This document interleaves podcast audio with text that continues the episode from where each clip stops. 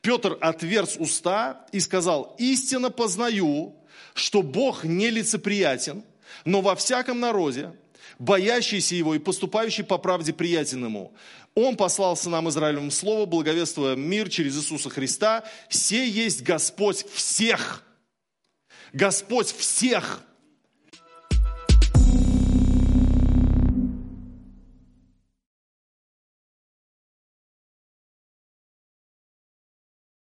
А я сегодня хочу проповедовать на тему «Преодолевая национализм».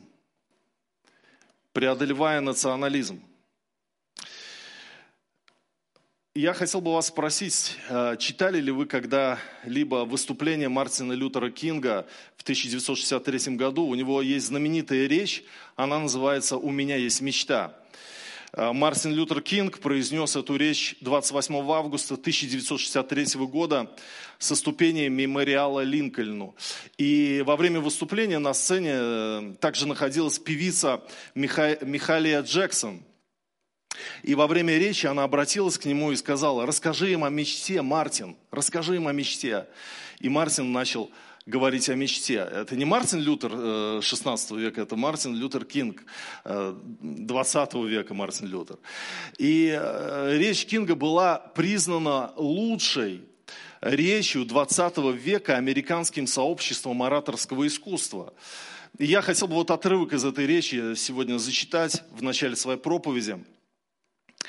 Мартин Лютер Кинг сказал, «Сегодня, друзья мои, несмотря на все проблемы настоящего и грядущего, я говорю вам, есть у меня по-прежнему мечта. Мечта, что корнями глубокими восходит к американской мечте.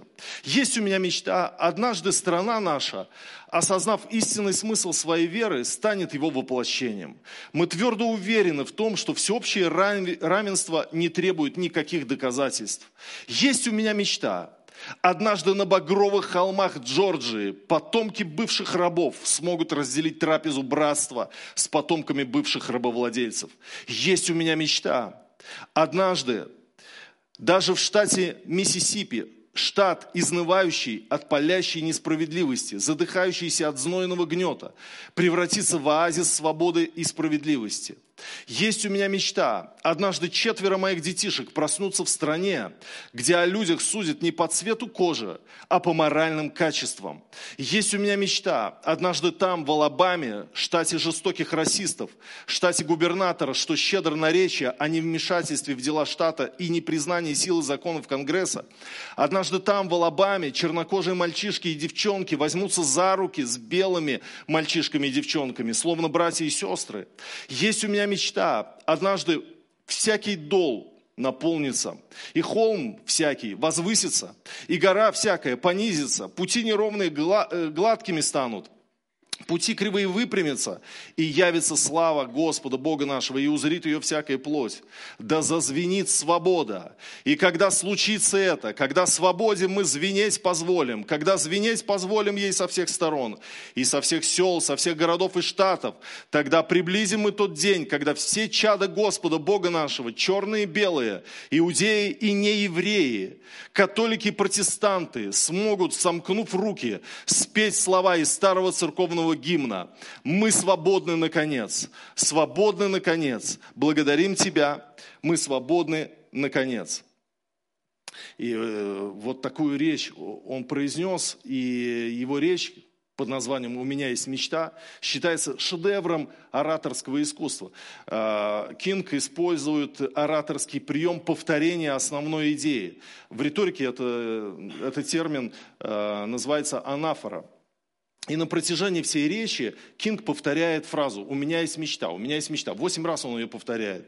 И такой прием, он э, является одним из основных в религиозной риторике, потому что ну, происходит повторение призыва. Например, к молитве, да, когда пастор призывает церковь, или ну, во время проповеди призывает к какому-то действию. И Мартин Лютер Кинг, являясь проповедником, он органично вот, вот в своей речи э, использовал этот прием.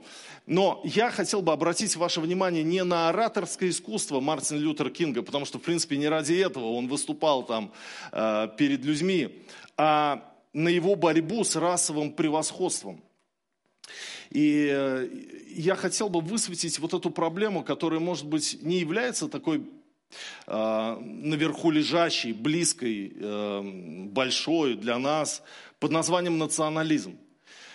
Но национализм все-таки жив, и это проклятие, которое идет из древних э, веков, из Вавилонской башни, когда Бог смешал языки людей из-за того, что они строили башню до небес, желая дотянуться до Бога. Основа национализма – это гордыня. И э, где-то, где-то, может быть, мы бессознательно были вовлечены в национализм, где-то мы его прочувствовали, где-то мы его впитали в себя. И я верю, что Господь хочет освободить нас от этого. Я помню с нашу лестничную площадку дома, Э, на улице Карла Маркса 12 в Сызране, где я э, рос мальчишкой. Я помню, что у нас было две еврейских семьи в нашем подъезде. Одна на седьмом этаже, э, там жил преподаватель университета со своей семьей, а другая семья на третьем этаже. Мы жили на втором. И мне мама однажды сказала, она сказала, Сережа, вот эти мамины, которые живут на третьем этаже, они евреи. Но только не вздумай ни в коем случае кому-то об этом сказать или проболтаться. Я не знаю, зачем она мне это сказала, потому что вот, ну, существует такой закон, да, когда, когда э, запретный плод, он всегда сладок, и всегда хочется нарушить какой-либо закон. И мы однажды, я даже не помню, как этого пацана звали, их сын, э, мы с ним что-то играли во что-то и начали спорить, и задираться начали. И он меня как-то там, ну, не обидно обозвал. А я, чтобы обозвать обидно, я ему сказал, а ты еврей. И я помню, он растерялся. Он смотрел на меня испуганными глазами, как будто открыли ящик Пандоры, как будто вот вскрылась тайна веков. И для него это было сродни убийству. И, и он схватил меня за рубашку, вот как бы вот, вот схватил меня за химки и сказал, не смей, не смей так говорить, и убежал. И я был подавлен после этого. Я корил себя. Зачем? Зачем вообще вот я ну, ляпнул это? Откуда? Вот, ну, что из меня? Я же не планировал, я же не хотел, но это вылетело из меня. И я поделился маме об этом. Я говорю, мам, слушай, вот такая история. Я не знаю, как я так допустил, но она говорит, ты что натворил? Иди и проси прощения. Я говорю, ну я не знаю, как просить, и вообще он мне дверь даже не откроет, наверное. Иди и проси прощения. И я помню, пошел, надел тапочки, пошел на третий этаж, позвонил, открыл его отец. Я говорю, а можно, ну, допустим, Вити пусть его зовут. А Витю можно? А, он позвал его, и он вышел, и мы в коридоре стояли, и родители его слышали наш разговор. Я ему говорю, прости меня, за то, что я тебя обозвал. Я не хотел тебя обидеть. И я видел в его лице, он не хотел меня прощать, ему было очень больно. И он не хотел даже родителям говорить, потому что родители начали спрашивать его, а что, что произошло?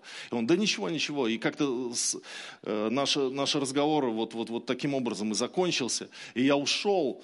И так наши отношения и не были до конца восстановлены. Мы перестали играть, мы перестали дружить. Но я помню это из своего детства. И я помню, как, как тяжело было ему воспринять от меня вот такие мысли. Наша церковь сегодня, она многонациональная. У нас разные национальности. У нас есть узбеки, таджики, у нас есть корейцы, у нас есть э, русские немцы, у нас есть э, татары, у нас много-много людей, э, людей разных, разных национальностей в церкви. И ни в коем случае никакой национализм не должен иметь места. Не должен иметь места. И вы знаете, я э, задал вопрос сам себе, а чем национализм отличается от патриотизма? Потому что, в принципе, быть патриотом – это хорошо. Любить свою землю, свой язык, э, свою литературу, своих гениев, героев – это же замечательно. Вы знаете, одним, один из наиболее цитируемых ныне писателей, англичанин Джордж Оруэлл, автор антиутопии 1984 и «Скотный двор», в своем эссе «Заметки о национализме» 1945 года, он рассуждает на тему, чем национализм отличается от патриотизма, чем националист отличается от патриота. И вот я зачитаю несколько вот его фраз из, этой, э, из этого эссе. Под национализмом я подразумеваю прежде всего привычку думать, что людей можно классифицировать как насекомых, и что к целым группам людей численностью в миллионы и десятки миллионов можно с уверенностью прикрепить ярлык «хорошие» или «плохие». А во-вторых, и это еще важнее, я понимаю под ним привычку отождествлять себя с нацией или другой группой, ставя ее выше добра и зла, и не признавая другого долга, кроме защиты ее интересов. Национализм не надо путать с патриотизмом. Под, под, под, под патриотизмом я понимаю преданность определенному месту и определенному образу жизни, который ты считаешь наилучшим, но не желаешь навязывать другим. Неизменная цель всякого националиста – больше власти и больше престижа не для себя, а для нации или иной группы, в которой он растворил свою индивидуальность. Националист – это тот, кто мыслит исключительно или главным образом понятиями соперничества и престижа. И на самом деле это интересная тема, она в Библии прослеживается. Когда мы читаем Ветхий Завет, то мы видим, что Бог избирает себе израильский народ, выделяя его из всех народов земли.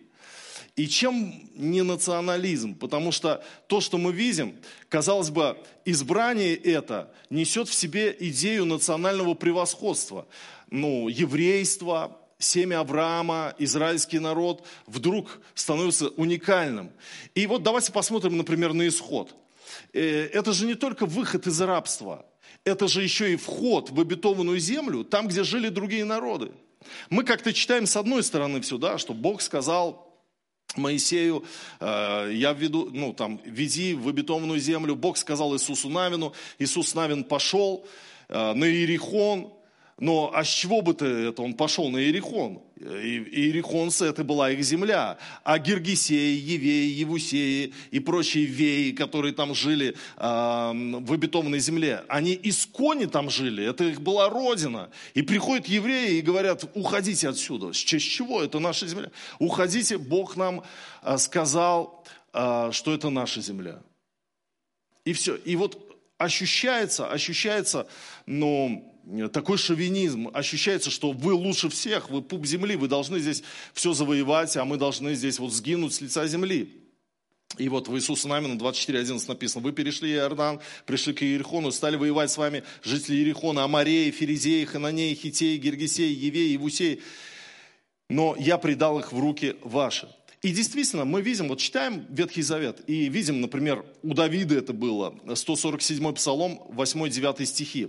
Он пишет, «Он возвестил слово свое Иакову, уставы свои и суды свои Израилю. Не сделал он того никакому другому народу, и судов его они не знают. Аллилуйя!» Аллилуйя, это было ну, для евреев, потому что он хвалится тем, что нам все сделано, а другому народу никакому не сделано. Аллилуйя, все евреи. Аллилуйя. А, Исайя 43, 3-4 стихи. Ибо я, Господь, Бог твой, святый Израилев, Спаситель твой, выкуп за тебя отдал Египет, Ефиопию и Савею за тебя. Так как ты дорог в очах моих, многоценен, и я возлюбил тебя, то отдам других людей за тебя и народы за душу твою страшно даже читать. То есть Бог говорит, я народы вот, ну, как бы вот отдам за тебя. Мне ничего не стоит, потому что ты для меня многоценен, ты для меня дорог. Давайте почитаем Исайя 41 глава 6 стиха. Каждый помогает своему товарищу и говорит своему брату, крепись. Кузнец ободряет плавильщика, разглаживающий листы молотом, кующего на наковальне, говоря о спайке хороша, и укрепляет гвоздями, чтобы было твердо. А ты, Израиль, раб мой, Яков, которого я избрал, семя Авраама, друга моего, ты, которого я взял от концов земли и призвал от краев ее и сказал тебе, ты раб мой, и я избрал тебя, и не отвергну тебя. Не бойся, ибо я с тобою, не смущайся, ибо я Бог твой. Я укреплю тебя и помогу тебе, и поддержу тебя десницей правды моей. Вот в стыде и посрамлении останутся все раздраженные против тебя. Будут как ничто и погибнут припирающиеся с тобою. Будешь искать их и не найдешь их, враждующих против тебя. Борющиеся борющиеся с тобой будут как ничто, совершенно ничто. Ибо я, Господь, Бог твой, держу тебя за правую руку твою. Говорю тебе, не бойся, я помогаю тебе. Не бойся, червь Иаков, малолюдный Израиль. Я помогаю тебе, говорит Господь, искупитель твой, святый Израилев. Вот я сделал тебя острым молотилом, новым, зубчатым. Ты будешь молотить и растирать горы, и холмы сделаешь, как мекину. Ты будешь веять их, и ветер разнесет их, и вихрь развеет их. А ты возрадуешься, Господи, будешь хвалиться святым Израилевым. Каждый помогает брату своему, это как бы про язычников, что вот они, давай, мы делаем мечи, у нас хороший металл, мы сейчас пойдем, этот Израиль малолюдный, мы его завоюем. Бог говорит, слушай, ты червь мой, малый, ты вообще вот, ну, для людей как червь, ты, ты, ты, у тебя, но я сделаю тебя зубчатым молотилом, ты другие, вот, значит, всех врагов перемолишь и победишь. Вот такая, такую историю мы читаем. Но все-таки мы понимаем, что речь не о шовинизме и не а, о национализме, потому что у Бога был план. У Бога был план изначально, когда Адам и Ева согрешили, а, избрать себе человека, который был бы по его сердцу. И через него родить себе, так сказать, народ – народ, который будет очищен от всяких преступлений, которые умножаются. У преступлений есть, э, значит, у греха есть э, некая такая способность умножаться. И однажды это в истории было, и через потоп вымерло все человечество, остался только Ной со своей семьей. И Бог хотел спасти этот мир посредством народа, через которого Он хотел, э, чтобы появился Его Сын Иисус Христос – чтобы спасти весь мир и искупить все народы земли. И, собственно, вот, э, вот почему.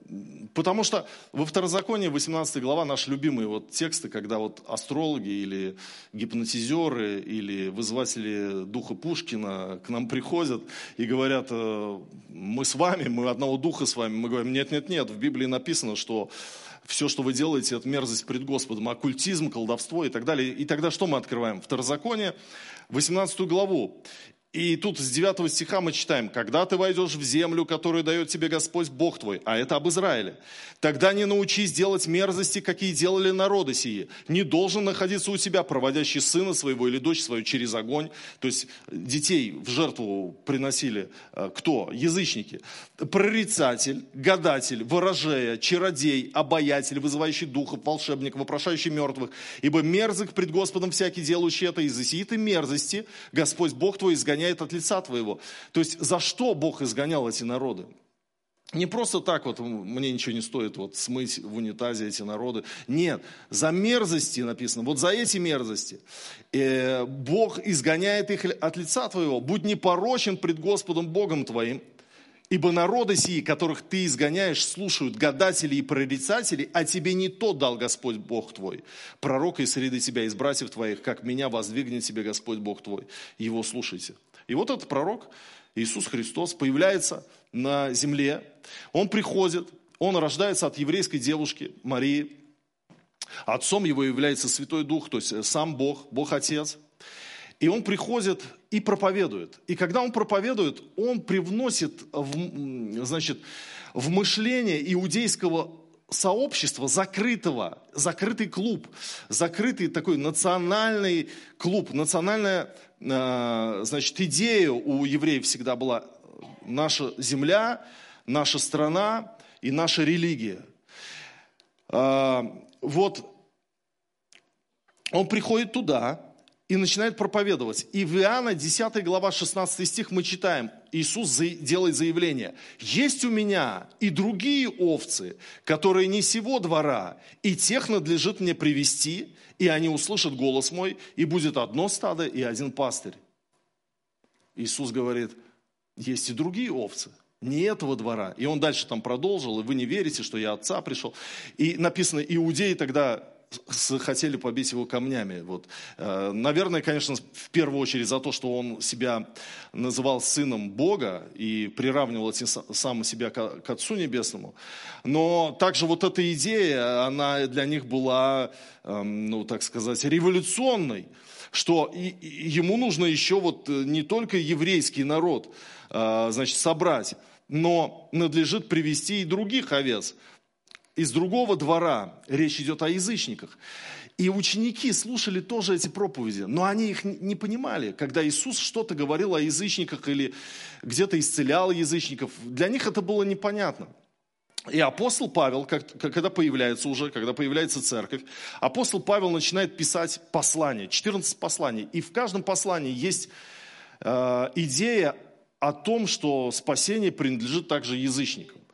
И вот в Колоссянам 1 глава с 25 по 27 стихи Павел пишет – Тайна, которой сделался я служителем по домостроительству Божию, веренному мне для вас, чтобы исполнить Слово Божье. Тайну, сокрытую от веков и родов, ныне же открытую святым его, которым благоволил Бог показать, какое богатство славы в тайне сей для язычников, которые есть Христос в вас, упование славы. Вот мы, когда читаем здесь в России в 21 веке Новый Завет, для нас вообще вот не трогают. Ну, то есть это как, как то, что естественно для нас, то, что Павел пишет, что язычникам принадлежит, мы же спасенные, мы же христиане, ну а как же по-другому?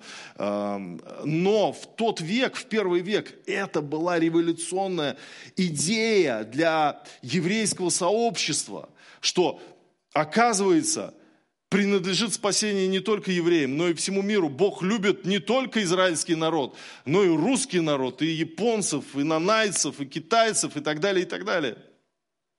И вот мы читаем, церковь образовалась. Церковь образовалась, и Иисус, э, значит, говорит, я сейчас буду восхищен, оставайтесь в Иерусалиме, ждите обещанного от Отца.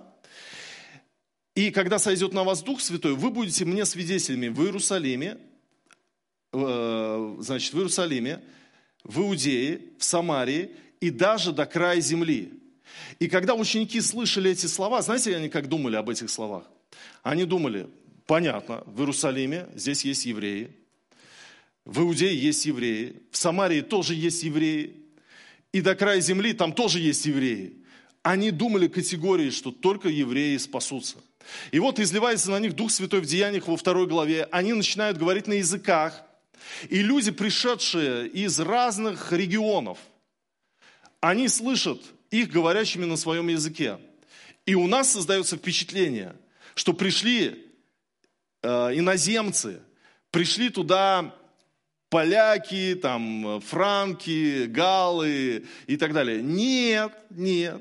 Пришли евреи на поклонение в Иерусалим. Они просто жили в разных регионах. Ну, были рассеяны, может быть, там вот при Навуходоносоре еще, когда вот это было гонение и все. И вот они приехали на поклонение. Естественно, они говорили и на другом языке, не только на иврите. И тут они слышат это чудо, что апостолы 120 человек, там ученики, говорят на, на том языке, который они никогда не учили. Понимаете, да? Все еще они не понимают, все еще не понимают, что Бог раздвигает национальный вопрос, что Бог любит весь мир. Кстати, вот Иоанн написал, «Ибо так возлюбил Бог мир, что отдал Сына Своего». Это уже он позже написал. Самые поздние Евангелия и послания это Иоаннова были. И, и для нас это тоже вот, ну, как пить дать, то есть спокойно понималось. А для них Бог возлюбил весь мир. Он же только нас любит. Все другие народы, как бы, это вот, ну, ничто, потому что они заблуждаются, у них боги свои и так далее. Ладно, идем дальше. И вот, а, мы приходим к эпизоду, который описан в Деяниях в 10 главе.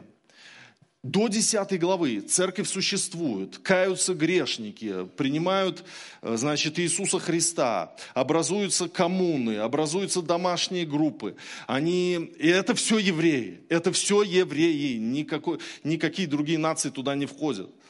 И вот 10 глава. Петр, апостол Петр, молится на крыше у Симона, Симона Кожевника и видит видение. Скатерть а на скатерти множество различных нечистых животных. Тушканчики, мыши, э, там, я не знаю, свиньи, э, и, змеи. Он все это видит, и Бог ему говорит, закали и ешь.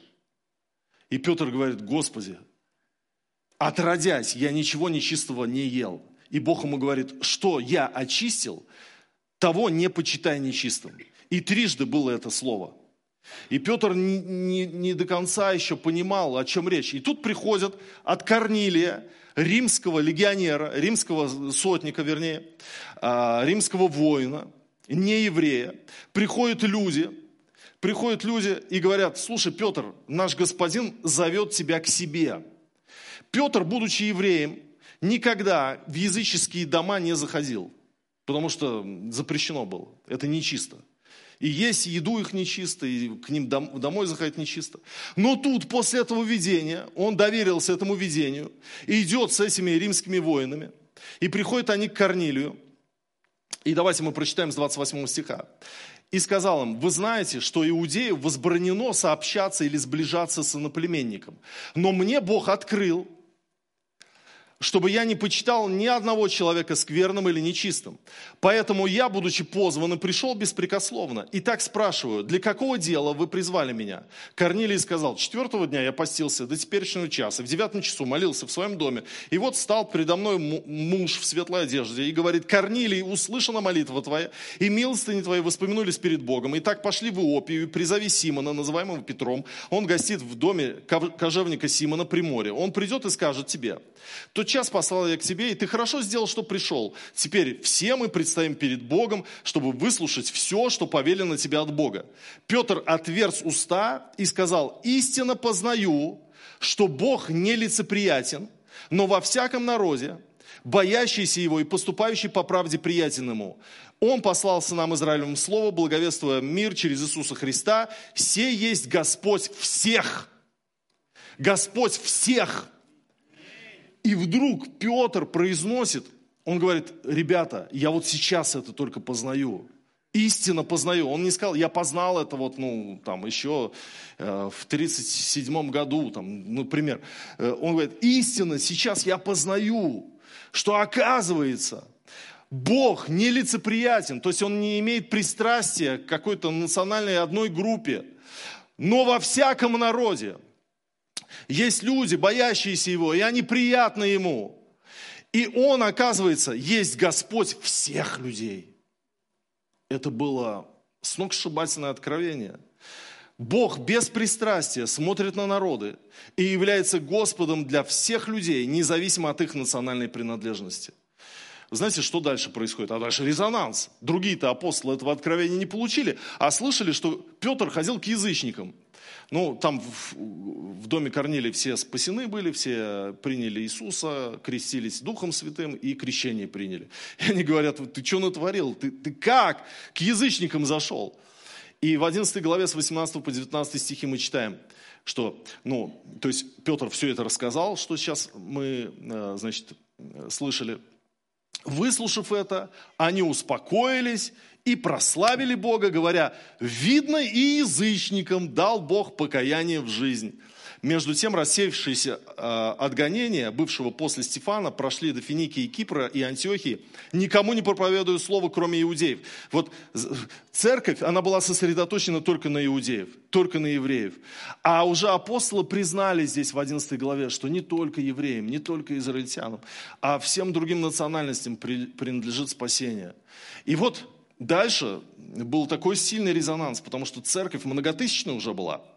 И евреи, у них была логика, очень, очень понятная для них. Наш народ Бог избрал, нам обещал Мессию, который нас освободит. Мессия пришел, Иисус Христос. Пророчества Исаи сбылись, он был там наказуем за нас и так далее. Мы приняли его, нашего Мессию, мы, еврейский народ, приняли нашего Мессию. И в чем, то есть как язычники могут стать таким же народом, принявшим Мессию? Им надо стать евреями, и тогда мозаика сложится. Пусть вот эти язычники, где вот они принимают Иисуса Христа, пусть они обрезываются, пусть они начинают соблюдать закон, и тогда мы будем, вот, вот понятно все дело, они э, приняли тоже еврейство Иисуса Христа, им теперь это принадлежит. А апостолы говорили, слушай, давайте разберемся в этом вопросе, у нас раскол назревает. И в 15 главе собирается первый Вселенский собор – и мы читаем с 22 стиха по 31.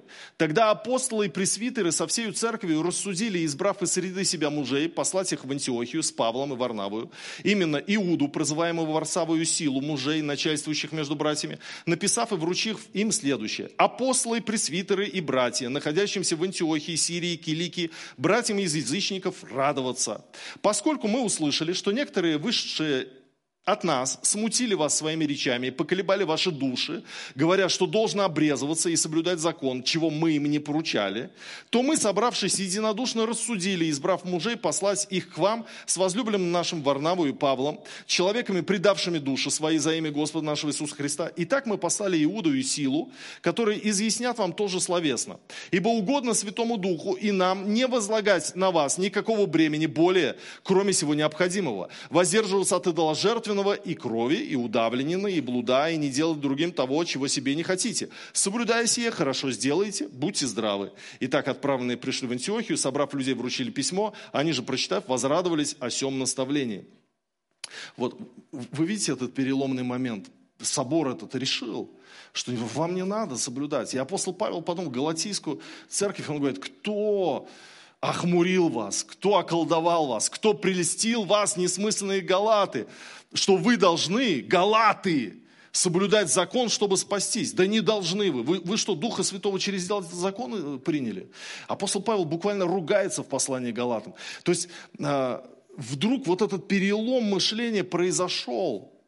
Еще были трудности и проблемы с этим, конечно, в еврейском сообществе. Но вот эта истина, которую хотел Господь донести сквозь века, скрываемые тайной, вдруг она реализовалась, что Бог, оказывается, Бог всех народов, единый, любящий всех, одинаково, принимающий. И во Христе Иисусе нет Иудея, ни Елена, э, ни Скифа, ни раба, ни свободного, но, э, ни мужского пола, ни женского. Но мы все одно во Христе Иисусе. Мы приняты Христом Иисусом. Нет различий.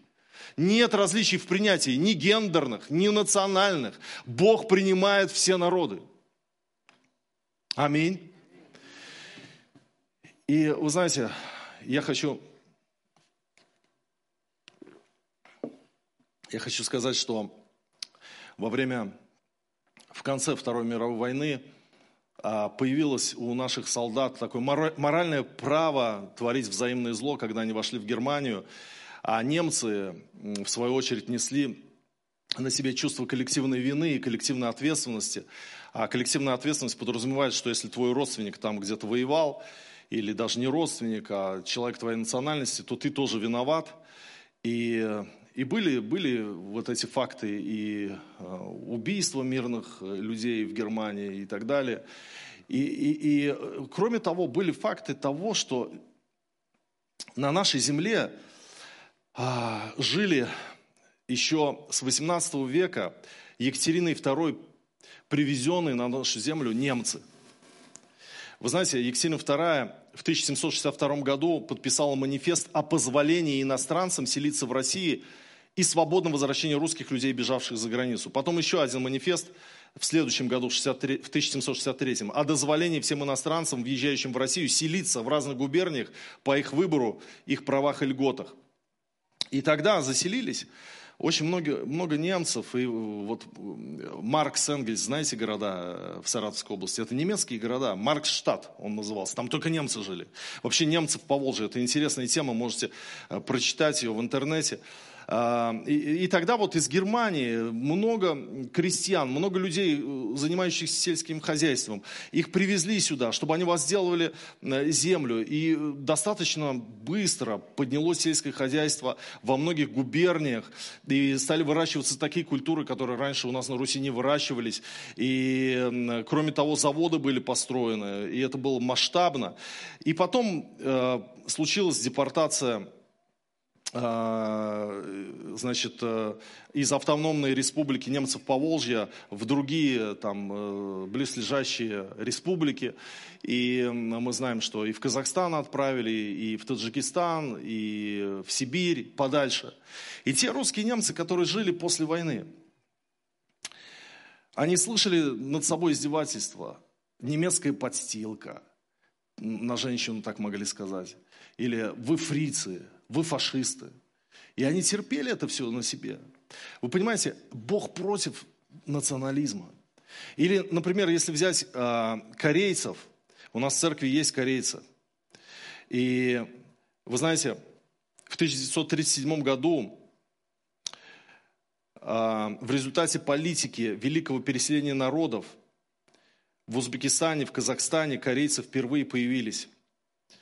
А жили они на Дальнем Востоке. И чтобы вот, ну, как бы в целях пресечения японского шпионажа, чтобы не случилось, их вот распределили. У нас вот корейцы, многие из, из Узбекистана же приехали сюда, да. И это все происходит по национальному признаку. И нам, нам нужно очень, очень, вот как церкви, вот эти национальные границы стирать, просто брать пластик и стирать, стирать, стирать чтобы не было, не было вот этих различий, не было превосходства над другой нацией, чтобы мы мыслили себя едиными во Христе Иисусе, имеющие единые права во Христе Иисусе. Чувствовали, что Бог любит всех и принимает абсолютно всех. Аминь. Давайте мы поднимемся.